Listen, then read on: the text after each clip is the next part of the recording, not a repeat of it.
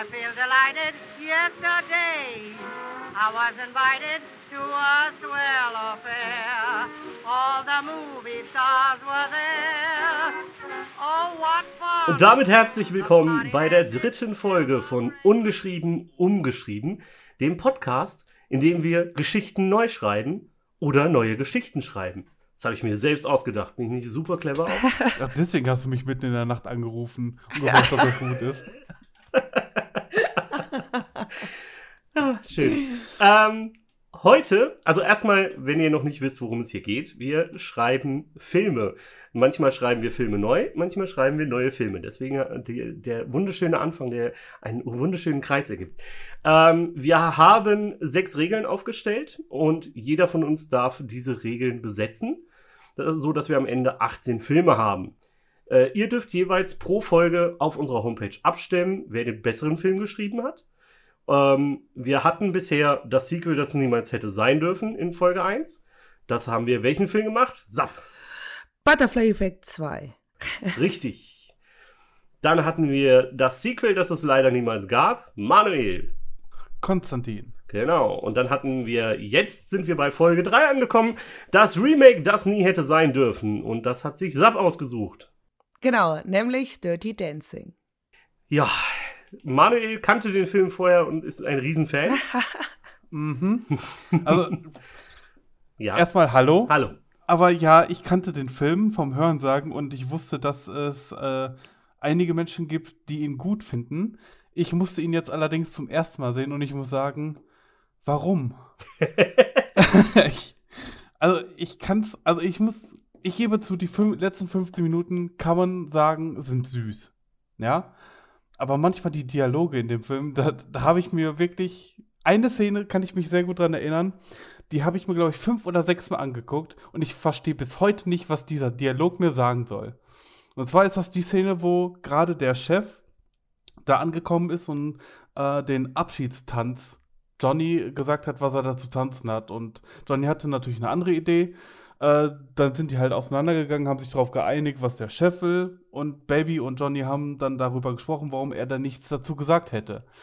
Und äh, ja, haben sich da kurz darüber unterhalten und auf, aus dem Nichts sagt Johnny dann auf einmal, mein Vater hat mich heute Morgen angerufen, mein Onkel hat es geschafft, mich in die Gewerkschaft zu bringen. Und Baby so, wie, was für eine Gewerkschaft? Und er so, die lokale Maurer- und Lackierer Gewerkschaft 197, immer für euch da. Und damit beendet, ist das Gespräch beendet. Und ich dachte mir, was zur Hölle Das wollt ihr mir jetzt damit sagen? Alles geklärt, oder Ich nicht? wollte sagen, ganz normales Gespräch. Ich weiß gar nicht, was du Ja. hast. Ja, ganz genau. Als ob wir jetzt hier über Filme reden und ich würde sagen, mein Vater hat letztens einen Obstkuchen gemacht und dann würde ich nach Hause gehen. Das hat genau denselben Sinn. Ende der Folge. Tschüss. Deswegen, äh, also, Also erstmal, der Film ist ja 1987 erschienen. So viel für die Leute, die den vielleicht nicht kennen. Und es gibt diverse Sachen, die äh, mich erstmal, ich dachte erst nämlich, als du sagtest Dirty Dancing, du willst diese 2004er offizielle Fortsetzung, Dirty Dancing 2, Havana Nights, Bang Mhm. Bang. Gibt's ja auch noch. Aber das war's Nee. nicht. Es gibt nämlich eine Neuverfilmung fürs Fernsehen von ABC, die 2017 aufgenommen wurde. Die in Deutschland dann, glaube ich, auf RTL als große TV-Premiere der neue Dirty Dancing angekündigt wurde und ausgestrahlt wurde. Und interessant finde ich, einerseits, das wusste ich nicht, es gab eine TV-Serie, die die Story fortsetzte. Zwar ohne Swayze und äh, Jennifer Grey. Ähm, die lief von 88 bis 89 und ging Ach. tatsächlich um Johnny und Baby. Das wusste ich auch nicht. Soll aber ziemlicher Mist gewesen sein. Ah. echt? Da ist jetzt mal meine Frage. Ich habe es immer so verstanden, dass die Eltern von Baby ja eigentlich mal total gegen diese Beziehung waren und dass am Ende dieser Zeit, die sie da waren, sie sich trennen. Aber das war ja in dem Film jetzt irgendwie nicht so. Nee, das ist, das ist, wird offen gelassen. Im Endeffekt, die tanzen und das war's. Der Und Vater ist ja, der Vater ist ja dann noch total happy und begeistert. So, oh Mensch, der Der ist ja. Vater ist eigentlich ein ist ja extrem eben- cooler Dude. Ja, ja, eigentlich schon. Vor allem diese Szene, die, die ich völlig unnötig finde, dass die in so einem Film drin ist. Diese äh, Geschichte mit der, mit, dem, mit der Frau, die Ja. da arbeitet und von dem anderen Mitarbeiter oder Besucher irgendwie schwanger ist und dann eine Abtreibung will. Und dann hat sie das machen lassen und ist aber krank und deswegen kommt der Vater und hilft ihr. Wo ich da sage, so, was, was hat das eigentlich mit dem, was, warum? Das ist völlig unnötig gerade. Es geht hier um eine Liebesgeschichte und nicht um irgendwelche schwangeren Mädchen. Das war viel, äh, sehr schwierig. finde Ja, ich. das stimmt. Die habe ich äh, tatsächlich äh, früher auch sehr, sehr sonderbar gefunden, diese Szene. Mhm.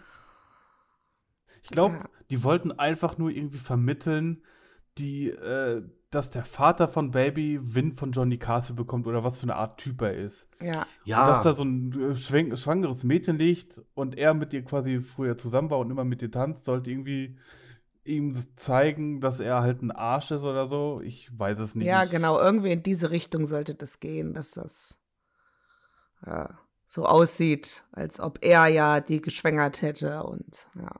aber das hätte man auch anders lösen können. Aber äh, wer, wer bin ich da, sich zu beschweren? Ich lasse Söhne mit ihrer Mutter schlafen. Also von daher. Stimmt. Stimmt, ja. Ich wollte gerade sagen, was ist verkehrt mit dir? Aber ja, das war ja in deiner Das war in, Story. das war in äh, Butterfly Effect, genau.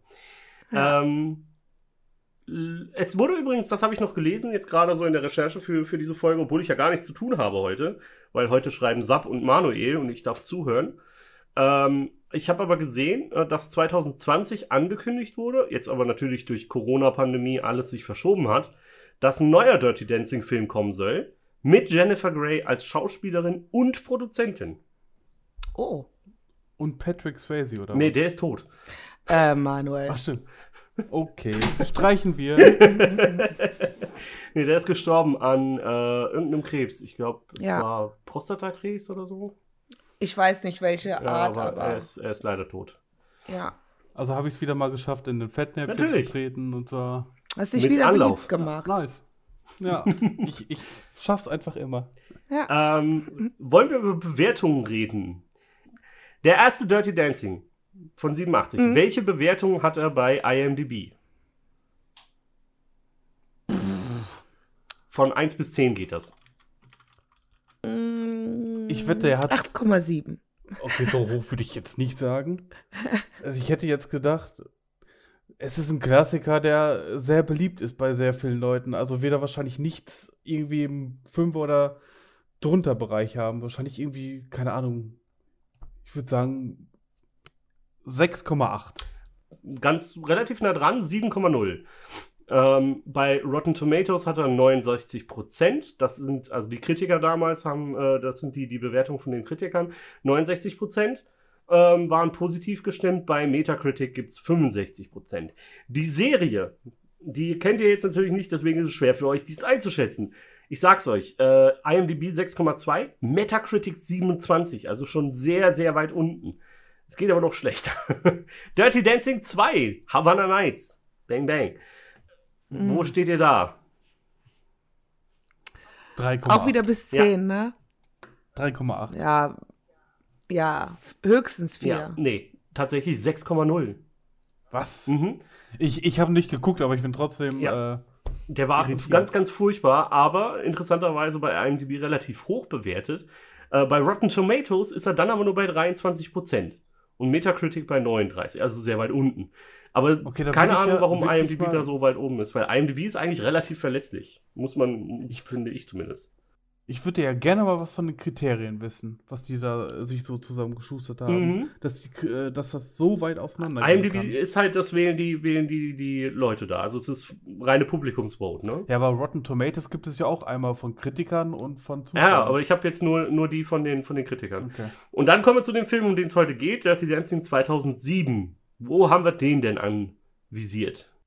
Mm, Das ist schwierig, weil ähm, ich weiß nicht, wer den Original ge- geguckt hat oder wer gar nicht wusste, dass es eigentlich ein Original gibt und nur diesen Film kannte. Aber ich glaube, da gibt es wenig, die das Original dann nicht kennen. Also, der ist so bekannt, Dirty Dancing. Also ich hatte jetzt auch äh, nur das Original hauptsächlich gesehen. Muss Gut. ich sagen. Äh, ich würde mal so sagen fünf. Nee, der ist tatsächlich bei 3,1. Der ist, der Oh. wirklich total abgestraft. Und bei Rotten Tomatoes nur 19, Metacritic wieder 39. Also. Und dann habe ich ein paar Zitate für euch noch von den Kritikern. Äh, die USA Today sagt, zu sagen, dass die, also es geht um, die, um das Remake. Mhm. Zu sagen, dass die beiden Hauptdarsteller keine On-Screen-Chemie haben, ist das Problem minimiert. Man will Baby aktiv von ihm wegrennen sehen. TV Guide schreibt, dies hier ist nicht dirty, sondern eher tropfend. Was auch immer sie mir damit sagen wollen. Das ergibt jetzt irgendwie nicht so wirklich Null Sinn. Gar keinen. Das ist, Aber das ist Dirty, das super. ist tropfend. Das Keine verstehe ich nicht. Egal in, Ich welche, nicht. egal in welche Richtung ich denke. Das macht es ist, keinen es ist Sinn. immer schlimm.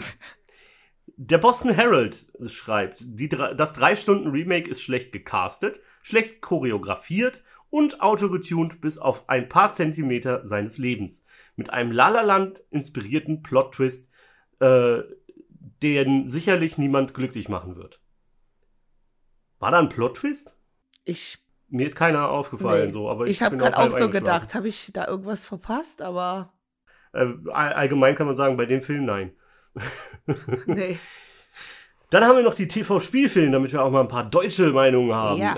Die ja, ne, also wir haben, die haben ja immer so lustige, äh, Humor hat hier null Punkte, Anspruch null Punkte, Action null Punkte, Spannung ein Punkt und Erotik ein Punkt. Oha. Wo die Spannung gesehen haben, weiß ich nicht, Erotik finde ich jetzt auch schwierig, Nur aber Erotik nur für, für Nicole Scherzinger. ja, ich glaube auch. Vielleicht waren die einfach nur drauf gespannt, dass der Film zu Ende ist. Ist er, ist er jetzt? Ach, nee, immer nicht. Und dann schreiben sie, tatsächlich ist die Re Regie so hüftsteif und sind die Dialoge so blöde, dass nur Fremdstehen-Freunde auf ihre Kosten kommen. Ja, das, das ist durchaus zutreffend. Das kann man so sagen. Noch eine kleine Trivia am Rande, die ich gelesen habe. Jennifer Grey lehnte eine Gastrolle ab, weil sie das Skript zu blöde fand. ist schon peinlich. Und wenn die schon nicht mitmacht, dann wird's echt eng, weil die ist nun wirklich kein großer Star. Die hat sich ja alles verbaut nach Dirty Dancing. Ja. Schade Also eigentlich. die hatte wohl ziemliche Starallüren dann auch schon am Set und Ja, alles. und, und wisst ihr auch, warum, warum sie danach keine Rollen mehr gekriegt hat? Nein. Weißt du's? Mm-mm. Die hatten eine Nasen-OP machen lassen. Weil vorher war sie halt wirklich, wirklich, Ja. äh, hat sich ausgezeichnet, ihr Gesicht durch diese, diese leicht, nicht ganz hundertprozentig, ich sag mal in Anführungszeichen, perfekte Nase. Mhm. Und das hat sie so gestört und hatte gedacht, wenn ich mir die Nase operieren lasse, kriege ich viel mehr Rollenangebote. Danach war ihr Gesicht aber so langweilig, dass Hollywood gesagt hat, nee, also hättest du das nicht gemacht, wäre besser gewesen. War doch so süß. Ja, die eigentliche Nase von Jennifer Grey finde ich eigentlich auch ganz schön. Das gibt dem Ganzen etwas Charakter. Ich finde so auch, jede halt- Nase passt in jedes Gesicht. Das hast du sehr schön gesagt. Wollen wir anfangen? Ja. Jetzt muss ich gerade überlegen, wer letztes Mal war, ja. Jetzt muss ich überlegen, welchen Film hatten wir? Jetzt habe ich, vorhin haben wir es 20 Mal gesagt und ich habe es doch vergessen. Ähm, ähm, ähm, ähm, ähm, ähm, Konstantin. Und angefangen hat, glaube ich, Manuel, du. richtig? Nee, Hatte ich du angefangen? hattest angefangen. Ich meine, Dann du muss jetzt Manuel anfangen. Ja, dann, dann muss jetzt Manuel anfangen. Oh Gott. Na gut. Dann hören wir Manuels Version Dirty Dancing, das Remake. Ich bin sehr gespannt. Ähm, ja, also ich habe jetzt äh, für zwei Charaktere nur die Schauspieler rausgesucht. Und zwar einmal, äh, also für die beiden Hauptcharaktere. Das ist einmal Isa, die wird gespielt von Nathalie Emanuel. Und äh, Lauren, die wird gespielt von Emily Blunt. Und ähm, ja, dann könnte ich eigentlich schon direkt mit der Handlung anfangen. Darf ich noch ganz kurz, sorry, weißt du, diese, wie, wie hieß diese, die erste, die du gesagt hast? Französischer Name? Isa, Nathalie Emanuel. Das ist die, äh, relativ neu ist bei den äh, Fast and Furious Filmen, die Hackerin. Ah, okay, Ich glaube, die war Dann- auch bei Game of Thrones dabei. das kann sein. Aber ich wollte nur wissen, weil der Name sagte mir jetzt gar nichts. Okay, sorry. Nee, ist alles gut. Gut. Äh, Handlung ist folgende. Man sieht eine Frau in einem großen, schicken Büro in der Man Man Manhattaner Skyline. Die Kamera ist noch vor der Glastür und zeigt sie am Telefonieren. Dann gleitet das Bild durch die Glaswand und man hört das Ende von einem Gespräch. Sie legt den Hörer auf, steht auf, dreht sich zum Fenster und bleibt dort stehen und blickt auf, aus dem Fenster. Es klopft an der Tür und ihr Sekretär kommt rein. Sie unterhalten sich kurz über die restlichen Termine, die sie hat. Es ist 16 Uhr und sie hat bis 22 Uhr noch Termine vor sich. Dann sieht man sie zu Hause ankommen. Sie ist allein und isst ein gekochtes Gericht aus dem Kühlschrank, setzt sich auf die Couch und öffnet den Laptop. Über ihr sieht man eine Uhr. Es ist mittlerweile 23.47 Uhr. Danach geht sie duschen, legt sich ins Bett und in dem Moment, wo sie die Augen schließt, klingelt der Wecker und es ist 5.30 Uhr. Sie steht auf, macht sich Kaffee ähm, erledigt ihr Workout und läuft auf dem Laufband. Sie geht duschen, macht sich für das Büro fertig und verlässt das Apartment um 7.30 Uhr. In der, ganz, in der ganzen Zeit ist sie alleine und es wird nicht gesprochen, bis auf die Geräusche aus dem Fernseher. So wiederholen sich ihre Tage und einige Tage vergehen im Zeitraffer. Wochentage rattern über den Bildschirm und als nächstes sieht man sie in einem Besprechungsraum mit einem großen Tisch und sie wird zu ihrer Beförderung beglückwünscht. Eine kleine Feier wird geschmissen und sie ist sichtlich glücklich darüber. In Gesprächen wird darauf hingewiesen, wie viel sie für diese Beförderung gearbeitet hat und dass sie sich redlich verdient hat nach all der Arbeit und dass sie jetzt ihre Weltreise genießen kann. Am Ende der Feierlichkeiten hört man noch laute Musik und wie Leute sich freuen, denn mit der Beförderung kam auch der Abschluss eines Projektes, an dem sie alle gearbeitet haben. Sie ist an ihrem Laptop. Die einzigen Lichter draußen sind die von anderen Büros, in denen noch Leute arbeiten. Ansonsten ist es dunkel. Man sieht die Seite, die sie öffnet. Es ist ein Reisedienst und man sieht ein riesiges Kreuzfahrtschiff. Am Rand der Seite kann man erkennen, dass die Reise, die sie gebucht hat, um die ganze Welt geht und sechs Monate dauert. Zu sich selbst flüstert sie, dass dies der erste Urlaub nach sechs Jahren pausenlosem Arbeiten ist und sie sich jeden einzelnen Urlaubstag aufgespart hat für diese eine Reise, von der sie schon seit Jahren träumt. Die Kamera zoomt in das, an das Kreuzfahrtschiff ran und im nächsten Bild ist das Kreuzfahrtschiff exakt so zu sehen, wie es in der Abbildung auf der Internetseite zu sehen war.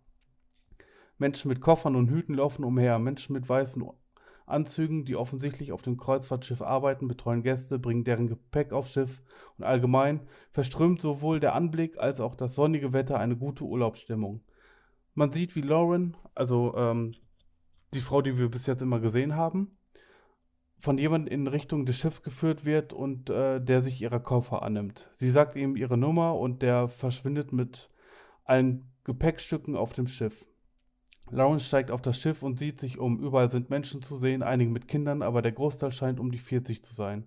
Es wird auch beim Anblick der Leute klar, dass, sich, dass es sich hier um höhere Gesellschaft handelt. Keiner scheint am Hungertuch zu nagen und auch die Ausstattung vom Schiff, das punktvolle Deck beweisen schnell, dass man wohl tief in die Gra Tasche greifen muss, um auf diesem Schiff unterkommen zu dürfen. Es wird eine kleine Eröffnungsveranstaltung gehalten, bei der den Gästen ein wenig über das Schiff erklärt wird. Danach werden alle auf ihre Kajüten geschickt und im nächsten Bild sieht man ihre Wohnung für die nächsten Monate. Eine sehr hochwertige Wohnung mit Jacuzzi und einem sagenhaften Ausblick über das Meer. Als nächstes Bild sieht man Geme das gemeinsame Abendessen, das die Fahrt einleiten soll. Das Schiff legt ab, Musik fängt an zu spielen, auf dem Deck fängt ein Speka Spektakel an mit allen Tänzern und Entertainern etc.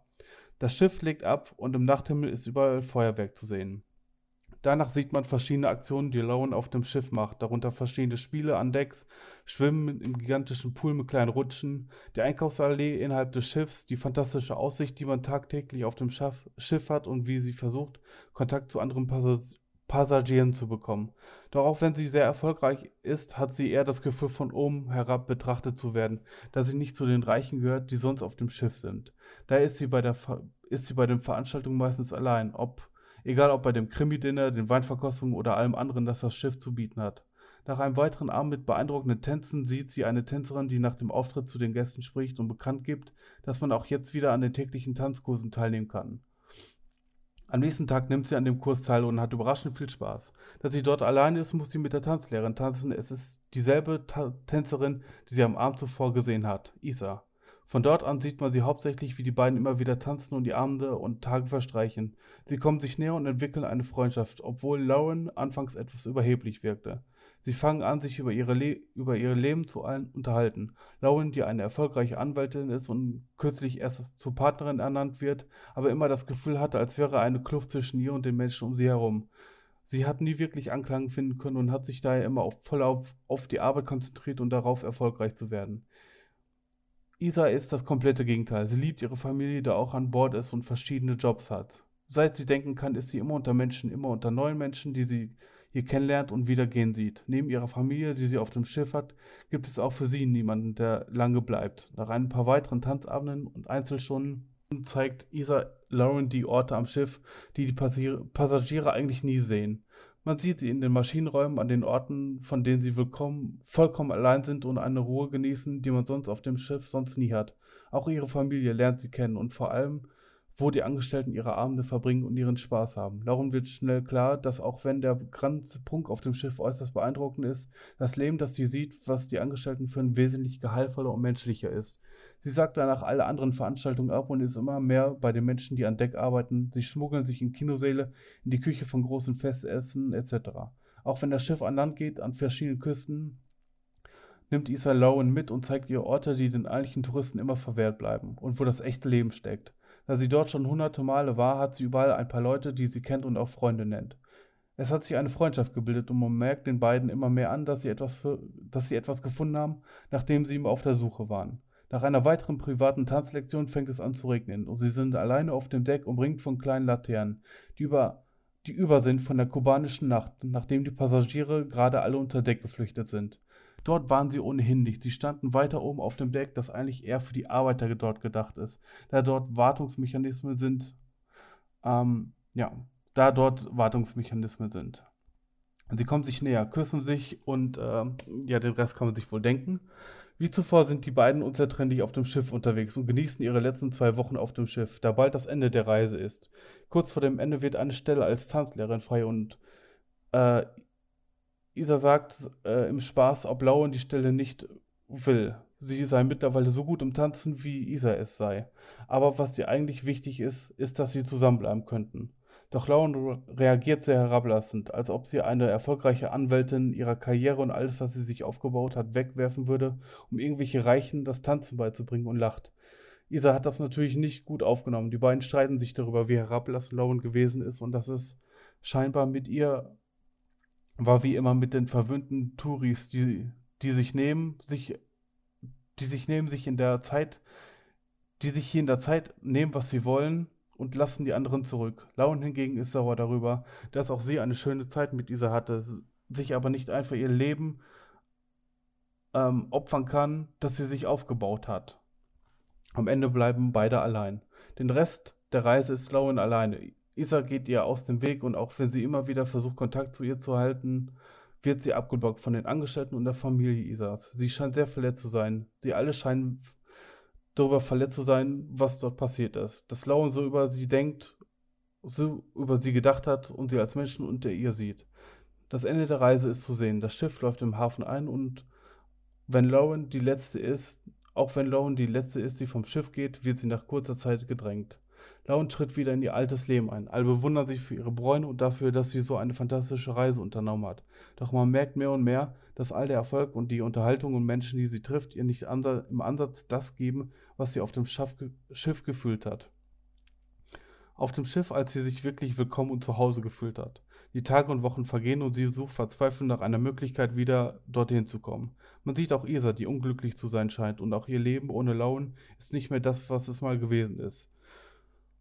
Doch das scheint fürs erste gewartet, äh, doch das scheint fürs erste gewartet zu werden und für die nächsten Kreuzfahrt gerüstet zu werden.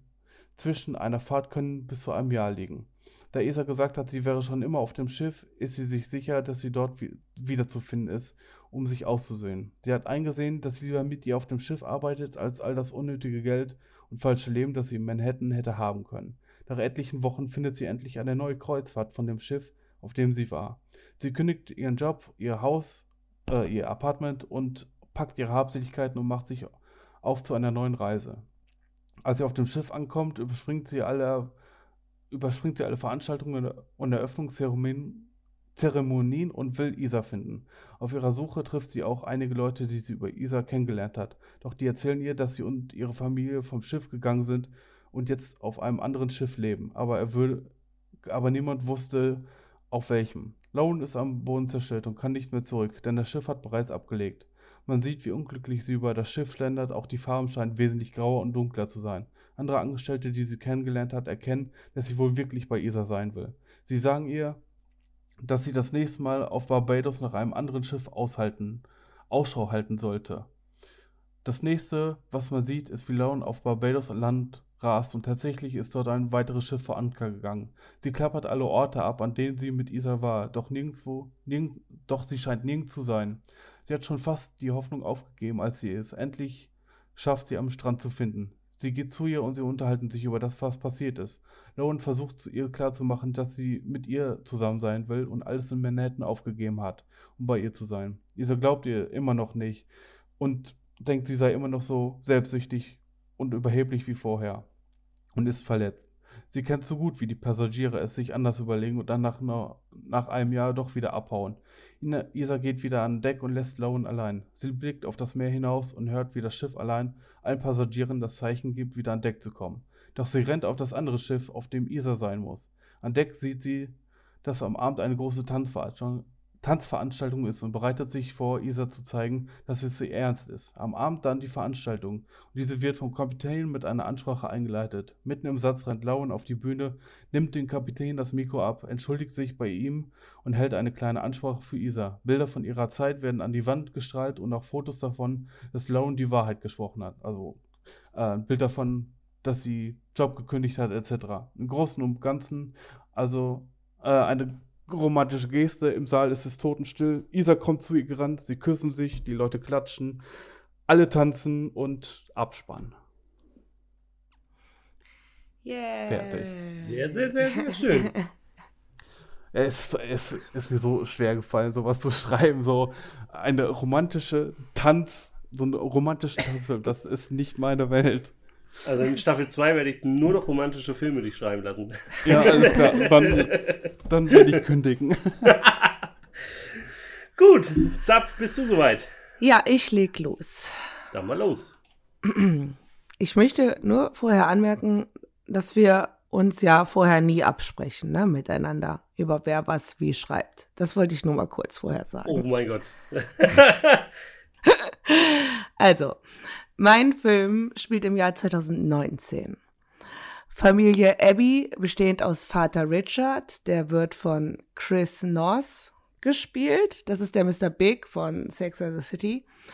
Mutter Irene, gespielt von Renee Selweger. Und Tochter Linda, gespielt von Ella Fanning. Und dem Sohn Lucas, gespielt von Ezra Miller sind auf dem Weg in den Familienurlaub. Sie fahren wie die letzten 15 Jahre auch schon in eine Fam Familienhotelanlage in Kalifornien. Linda sitzt gelangweilt auf der Rückbank des Mercedes-Benz GLB. Sie hat Kopfhörer auf und ist tief in der Welt ihres Smartphones versunken. Lucas blättert in einer Zeitschrift über wissenschaftliche Erkenntnisse und Errungenschaften. Richard fährt die geschwungene Straße entlang und freut sich, genau wie seine Frau Irene, auf den bevorstehenden Urlaub. Als sie auf dem Gelände angekommen sind, werden sie von dem Hoteldirektor freudig begrüßt. Man kennt sich ja schon einige Jahre. Das Gepäck der Familie wird vom Hotelpersonal aus dem Auto geräumt und in, ins Hotel gebracht. Linda steigt aus dem Wagen aus und schaut sich um. Sie sucht mit ihren Augen die Umgebung nach einem ganz bestimmten Menschen ab. Und da ist auch schon ihr Objekt der Begierde.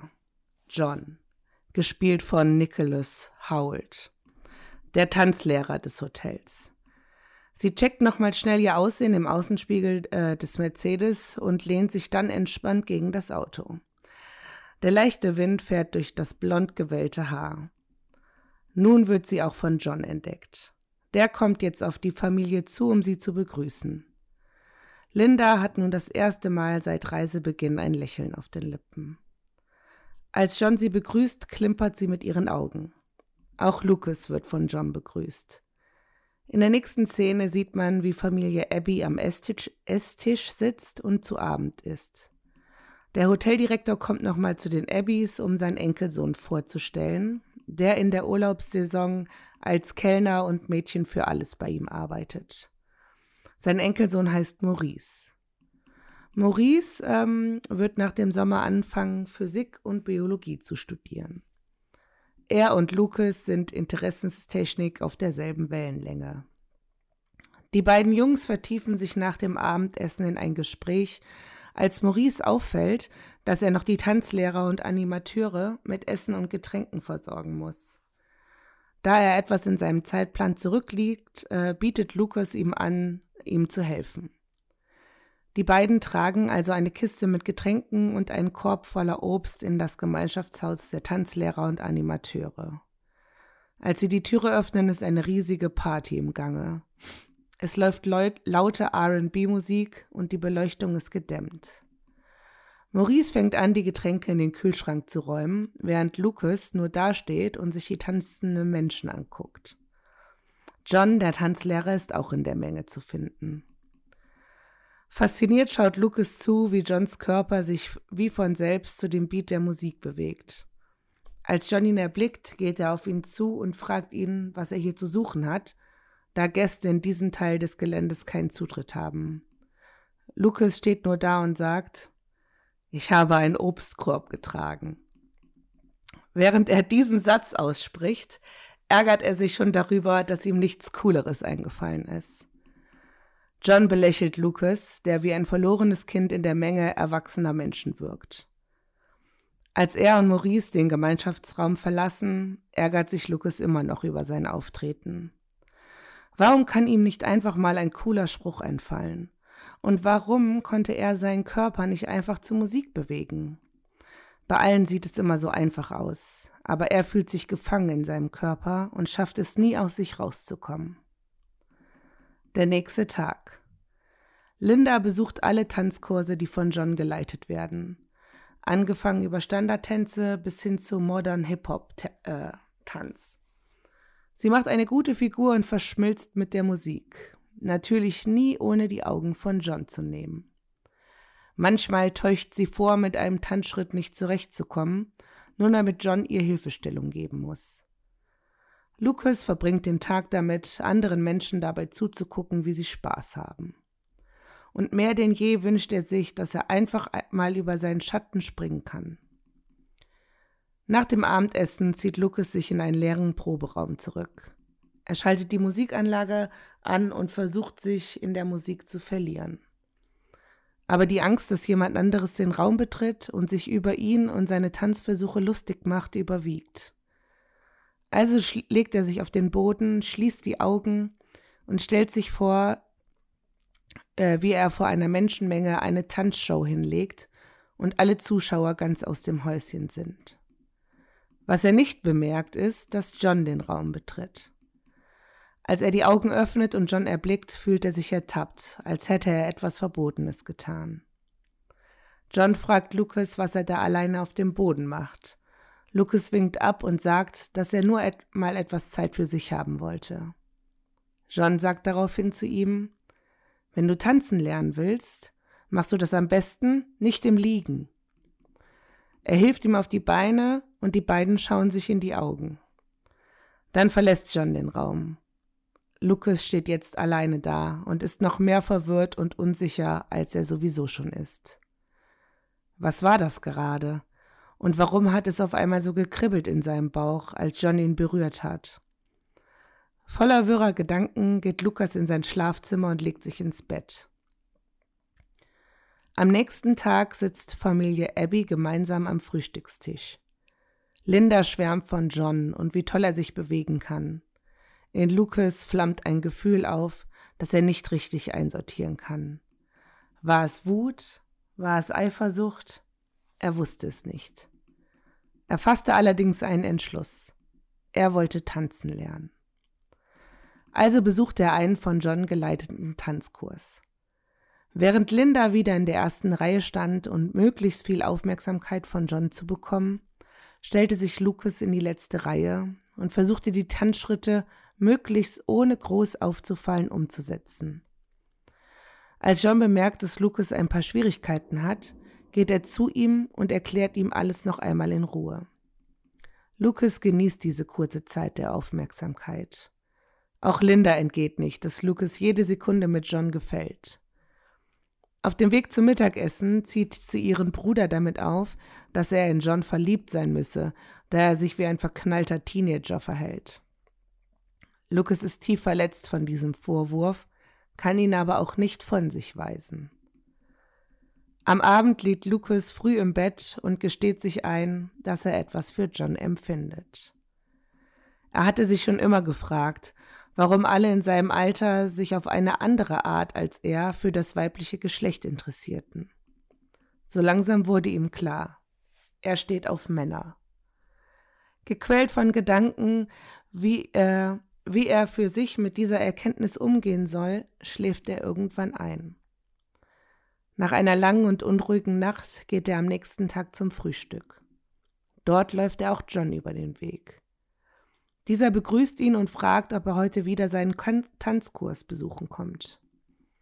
Beschämt von seinen eigenen Gedanken schafft Lucas es nicht, John in die Augen zu sehen, geschweige denn auf seine Frage zu antworten. John übergeht diese Situation einfach und sagt, dann sehen wir uns also später. Lucas geht allerdings diesmal nicht zu dem Tanzkurs.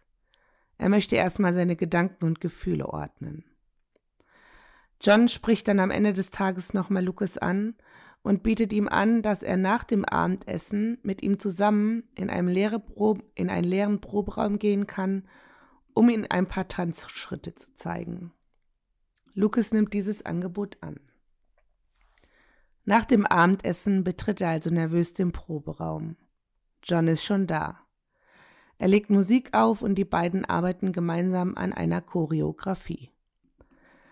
Nachdem die beiden circa drei Stunden miteinander geprobt haben, machen sie eine kurze Pause. John fasst Lucas an die Schulter, um ihm zu sagen, dass er große Fortschritte macht. Lucas überkommen seine Gefühle und er küsst John. John zieht erstaunt seinen Kopf zurück. Lucas deutet das als Abweisung und rennt aus dem Raum. Was hatte er nur getan? Morgen wird es jeder wissen, dass er auf Männer steht und alle werden ihn auslachen. Er wollte weg, einfach nur weg. Er, schlief in sein, er lief in sein Schlafzimmer und wünschte sich, dass er morgen aufwachen wird und dass alles nicht geschehen ist. Am nächsten Morgen sucht Lukas den nahegelegenen See auf, um seine Gedanken zu ordnen. Plötzlich erscheint John. Die beiden schauen sich an. Keiner weiß so recht, was er sagen soll.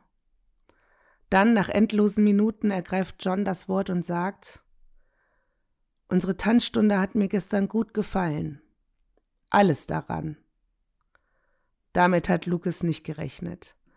Sein Herz hüpft, aber auf der anderen Seite ist da noch sein Kopf, der ihm sagt, dass es alles so nicht richtig ist.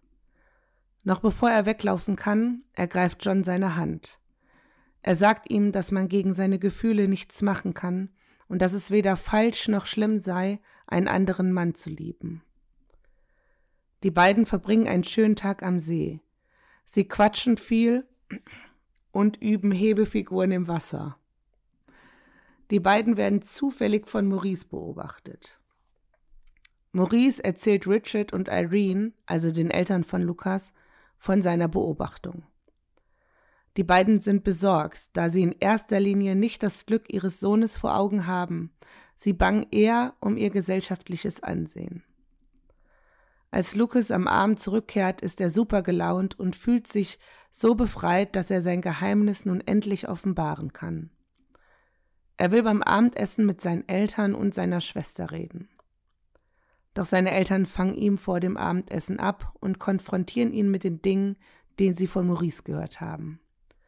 Sie sagen ihm, dass er sich wohl gerade in einer Phase befindet, die er doch bitte nicht ausleben soll und dass es alles andere als normal äh, ist. Für Lucas bricht eine Welt zusammen. Er hatte es endlich geschafft, sich und seine Gefühle zu akzeptieren, und seine Eltern sind alles andere als verständnisvoll.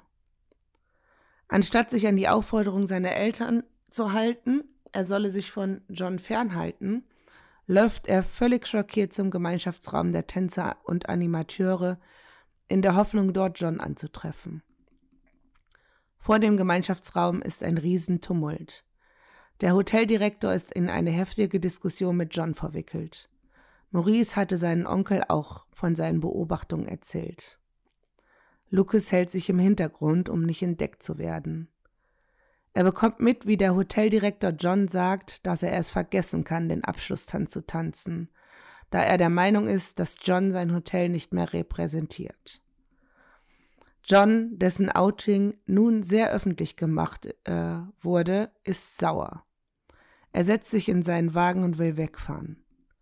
Lucas hält ihn davon ab und sagt, dass ihm und sagt ihm, dass sich so niemals was in den Köpfen der Menschen ändern würde und dass wahre Freunde immer noch zu ihm stehen würden.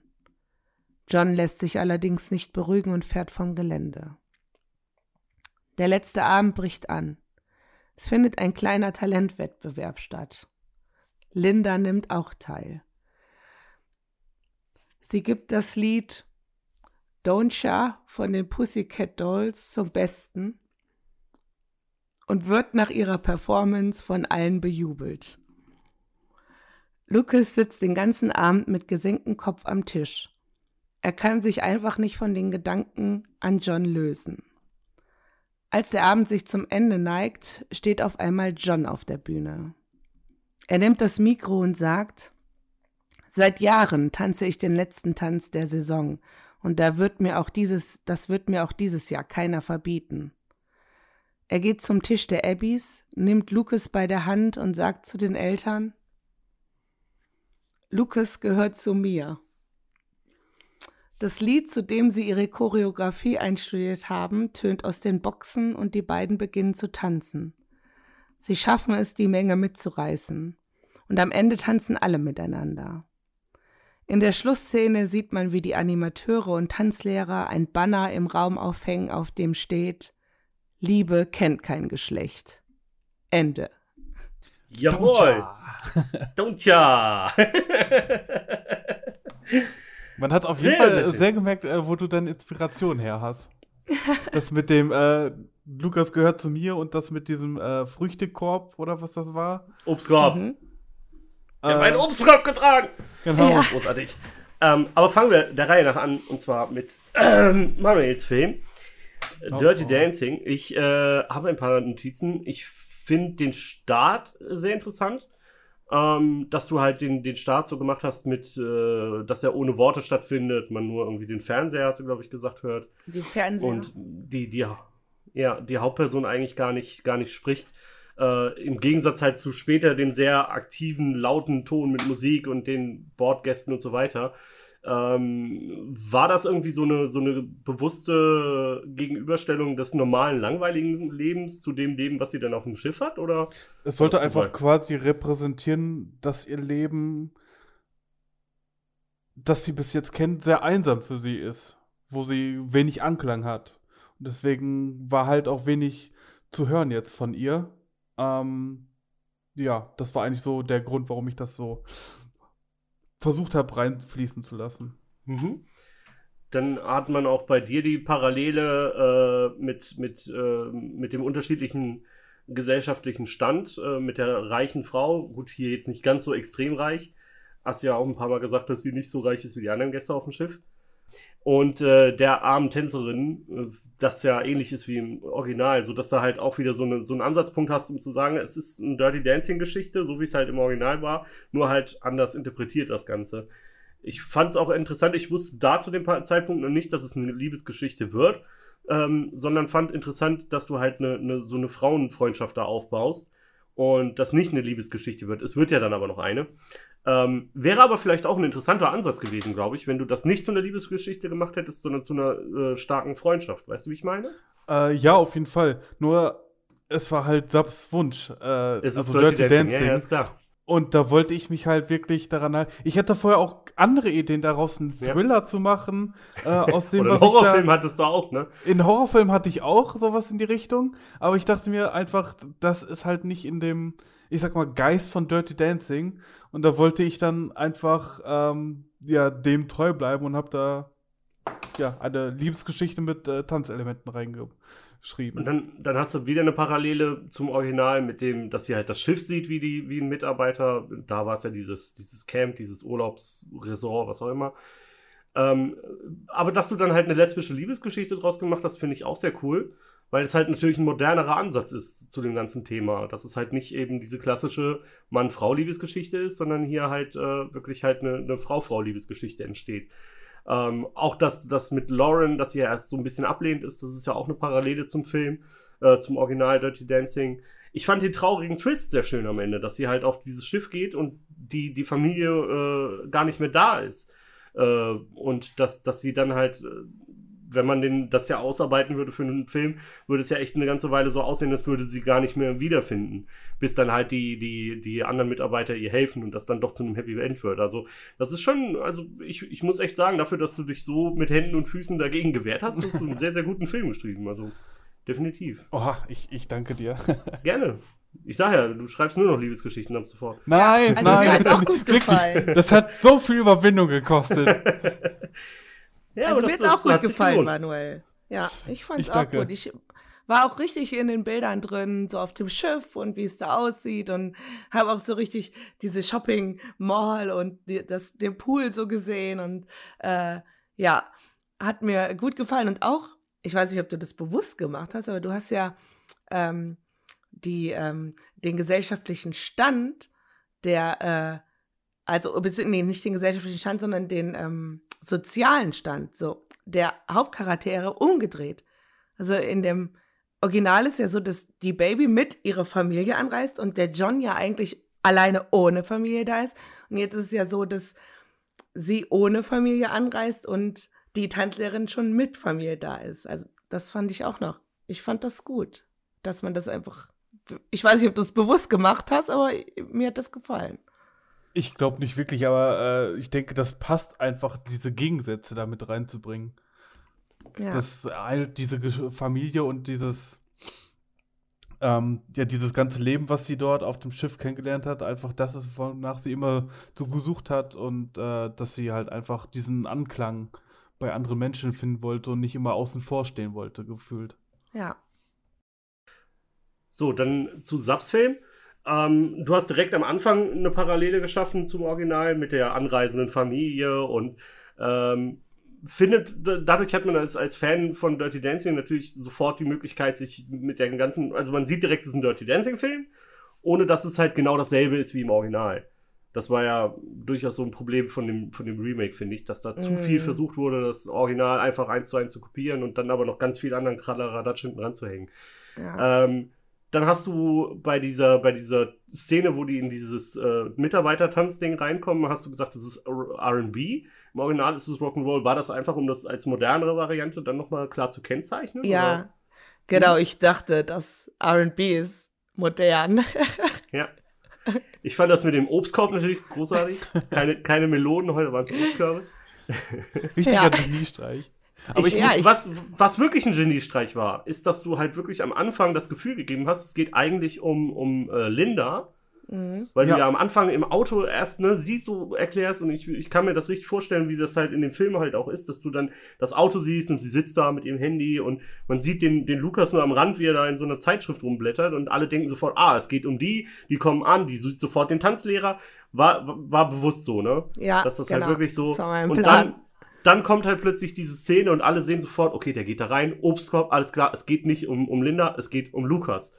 Und ähm, halt so eine andere Coming-of-Age-Story als im Original war es ja wirklich so, dass sie halt auch ein bisschen aus sich rauskommt. Hier ist es auch aus sich rauskommen, aber eben der, die Erkenntnis der eigenen Homo Homosexualität, die zu akzeptieren. Das fand ich auch sehr, sehr schön gemacht. Und ähm, auch das mit den vorkommenden Zweifeln mit sich selbst, ob das denn wirklich so ist, ob das wirklich richtig ist, dass man, dass man eben auf Männer steht als Mann. Ähm, diese klassische Szene mit dem Wegrennen nach Kuss, nur halt, dass es halt hier zwei Männer sind, das auch fand ich sehr schön. Ähm, dann haben wir wieder eine Parallele mit dem Original, mit den Eltern, die sich um ihren gesellschaftlichen Stand sorgen, was, ja, das geht doch nicht und unsere Freunde und so, ne? Ähm, dann diese Konfrontation der Eltern mit, mit Lukas ist halt auch wieder so eine typisch amerikanische konservative Reaktion. Ne, du hast nur eine Phase, wie, äh, hätte noch gefehlt, dass du sagst, hier, wir schicken dich in, in ein christliches äh, Erziehungscamp, damit dir Genau. das ausgetrieben wird, ne? Dann war, glaube ich, bei uns beiden so der Lacher mit Don't Ya. Ja. Ich mir vorstellen, wieder so eine, Das wieder so eine großartig. 16-Jährige irgendwie auf der Bühne steht und meint, sie ist die geilste auf der Welt und kann gar nicht singen. So, das, das ist Ich großartig. musste mich auch zusammenreißen beim Das Vorlesen. hat man gesehen. Ich kann, ich kann das nicht lesen. Und die, und die wunderschöne Parallele mit Baby gehört zu mir, Lukas gehört zu mir. Ja, Stimmt schön. genau. Und das, das am Ende, dass das nochmal zeigt, so, hey, ist ein Dirty Dancing, aber es ist halt. Und das fand ich halt bei euch beiden. Es war echt super geil, dass ihr beide so eine, so eine ähm, gleichgeschlechtliche Beziehung da reingebracht habt. Ja, super cool. Das fand ich, fand ich echt klasse, dass das halt irgendwie so ein, so ein Zufall. Ja, Ähm, deswegen habe ich am Anfang ja. gesagt, dass wir uns nicht Ja. abgesprochen haben, weil ich dachte, das ist ja verrückt. Das ist wirklich verrückt. Aber es ist, es ist trotzdem sehr, sehr unterschiedliche Ansätze. Ähm, und äh, während du eher am Original geblieben bist, Sab, hat, hat äh, Manuel nochmal eine ganz andere Geschichte draus gebacken. Aber beide Filme wären definitiv was gewesen, wo ich, wo ich mir echt vorstellen könnte, ähm, dass es wirklich halt als, als Remake ins Kino kommt und das auch funktioniert. Ich weiß halt nicht, wie die Amis bei sowas sind da ja schwierig, wenn es um, um gleichgeschlechtliche Beziehungen geht. Äh, ich glaube, da hätte Manu jetzt eher eine Chance, weil zwei Frauen sind natürlich, ja, Ja. da, da, da, ne, brauchen wir nicht drüber reden. ja, und bei Männern ist das ja echt noch in den USA echt schwierig, aber wäre vielleicht Obwohl, halt auch es gibt doch hier auch Ja? äh, ähm, den Cowboy-Film. Äh, ja, äh, Brokeback mm, Mountain, ja, ja, Ja, sicher. genau. Aber ich glaube, Natürlich. mittlerweile ist das allgemein in Amerika auch wesentlich progressiver. Deutlich, ja, aber wir haben, muss man halt auch jetzt sagen, ich will nicht zu politisch werden, aber durch Trump ist das auch wieder relativ zurückgegangen. Das muss man auch ganz klar sagen. Also da der, der Hass gegenüber gleichgeschlechtlichen Beziehungen ist da wieder deutlich in den Vordergrund gerückt worden durch die ganze Geschichte. Deswegen ist das, aber es wäre es wäre definitiv interessant zu sehen, wie wie USA da reagieren würde und ähm, wenn das halt auch entsprechend, also beide Filme wären wären so Oscar-Kandidaten ähm, wo ich halt wirklich denke, da wäre es dann halt schwierig, weil die Academy ist sehr konservativ, Mhm. ähm, ne, ob die den mit reinnehmen würden. Also das, ich, ich, ich könnte mir das echt richtig gut vorstellen, dass diese beiden Filme echt ein, ein riesen Ding lostreten würden in, in den USA und in Hollywood. Also das, äh, ich bin echt, ich bin zutiefst beeindruckt, muss ich Also in wirklich dem sagen. Sinne, Hollywood, wenn ihr mal wieder Leute braucht, die einen Film schreiben, ne, Ja, wir haben Zeit, hier ne? melden.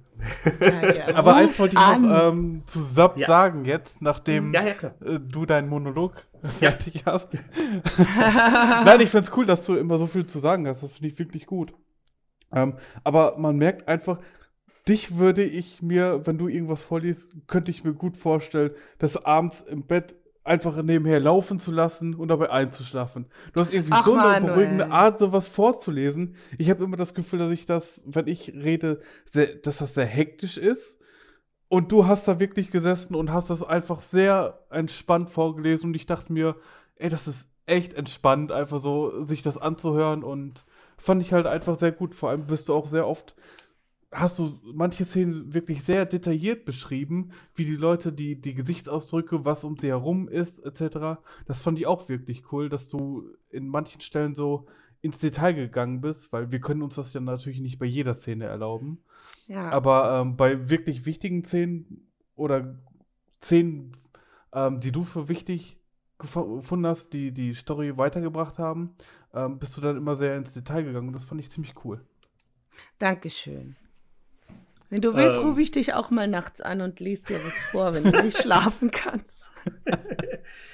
Jetzt habe ich noch eine kleine Überraschung, bevor wir wirklich zum Ende kommen. Erstmal nochmal natürlich die üblichen Hinweise. Abonniert uns bei Apple, bei eurem Podcast-Catcher, bei Google, wo auch immer ihr den Kram hier gerade hört. Gerne abonnieren, gerne auch ein Review schreiben. Das pusht uns nach vorne und mehr Leute können uns hören.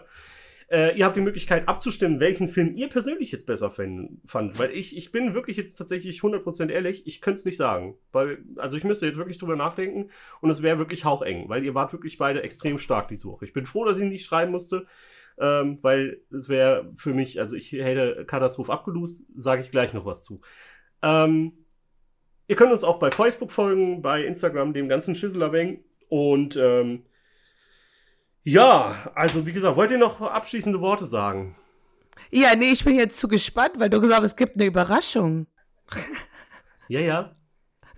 Äh, ja, ich muss sagen, ich habe mich echt schwer getan, aber ich glaube, am Ende war es eine ganz gute Schreibübung und sich dann äh, auch mal mit dieser et etwas äh, sentimentaleren Seite befassen zu Raus aus der Komfortzone. Genau. Ja. Äh, von daher haben wir, glaube ich, beide eigentlich ganz Ja. gut abgeliefert. Das muss man ja sagen, dass wir wirklich hart gestruggelt haben äh, mit diesem mit diesem Schreiben von dem Film. Ne? Also es war ja wirklich äh, wir beide allerdings, Manuel. Ne? Das war ja, wir haben echt gedacht, wir liefern hier heute irgendwie den letzten Rotz ab, aber es war ja doch, also ich kann ja jetzt nur deins bewerten. Ne? Ich fand das echt gut. War- Vielen Dank. Äh, aber ja, es war wirklich schwierig. Du hattest ja auch zwischenzeitlich dann gesagt, dass du keine Ahnung hast, was du da jetzt schreiben sollst oder wie. Und ich muss Mhm. gestehen, ich habe es auf dem letzten Drücker geschrieben. Wirklich, ich hatte irgendwann einfach so, dachte ich mir, fuck, du musst das jetzt machen. Äh, in ein paar Tagen muss das jetzt fertig sein. Und dann dachte ich mir, okay, guckst du dir den Film an, vielleicht hast du dabei irgendeine Inspiration. Ähm, Ja. Hatte ich keine. Und dann bin ich irgendwie spazieren gegangen und ich dachte mir, komm, irgendwas musst du doch, irgendwas musst du finden. Und ich wollte irgendwo eine Parallele zum Ferienlager finden und da dachte ich irgendwann Kreuzfahrtschiff und dann habe ich irgendwann alles in einem Rutsch einfach runtergerattert und bin froh, dass es dann ansatzweise noch äh, so gut geklappt hat. Jetzt Aber jetzt noch, noch Überraschung. kaputt. Sonst, ja, die Überraschung. Äh, erstmal in zwei Wochen kommt dann die nächste Folge. Da sind wir dann mit Folge 4 das Remake, das wir uns äh, gewünscht hätten. Da ist dann Manuels Wahl wieder dran. Magst du den Film noch verraten? Wollen wir das jetzt schon verraten? Ja, das machen wir immer am Ende der Folge bisher. Na gut, in dem Fall ähm, ist das der Film The Box, der auf Genau. einer Kurzgeschichte namens Button Button basiert. Genau, und da reden wir dann auch in zwei Wochen drüber. Tatsächlich wird es aber nächste Woche eine, Fol eine Folge geben, denn die beiden werden jetzt von mir noch gequält. Denn äh, als wir da die ganze Sache angefangen haben, wollten wir eigentlich alle alles schreiben. Dass jede, also hätten drei Filme pro Folge gehabt. Das wäre aber zu viel geworden. Ich wusste das aber nicht und hatte tatsächlich schon eine Idee für Dirty Dancing. Das gibt's als Bonusfolge nächste Woche. Das kriegen die beiden nämlich jetzt von mir noch zu hören. Uh, Oha. Crazy. Und Ich meins bin ist, gespannt. ist totally bonkers. Also ich hätte keine Chance gegen euch gehabt. das werden wir sehen. In diesem Sinne, bis nächste Woche. Macht's gut, haut rein.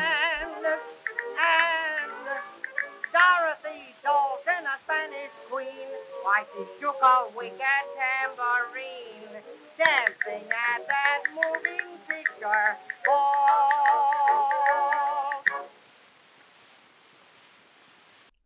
sie gibt das Lied Don't Sha von den Pussycat Dolls zum Besten und wird nach ihrer Performance von allen bejubelt. Lucas sitzt den ganzen Abend mit gesenktem Kopf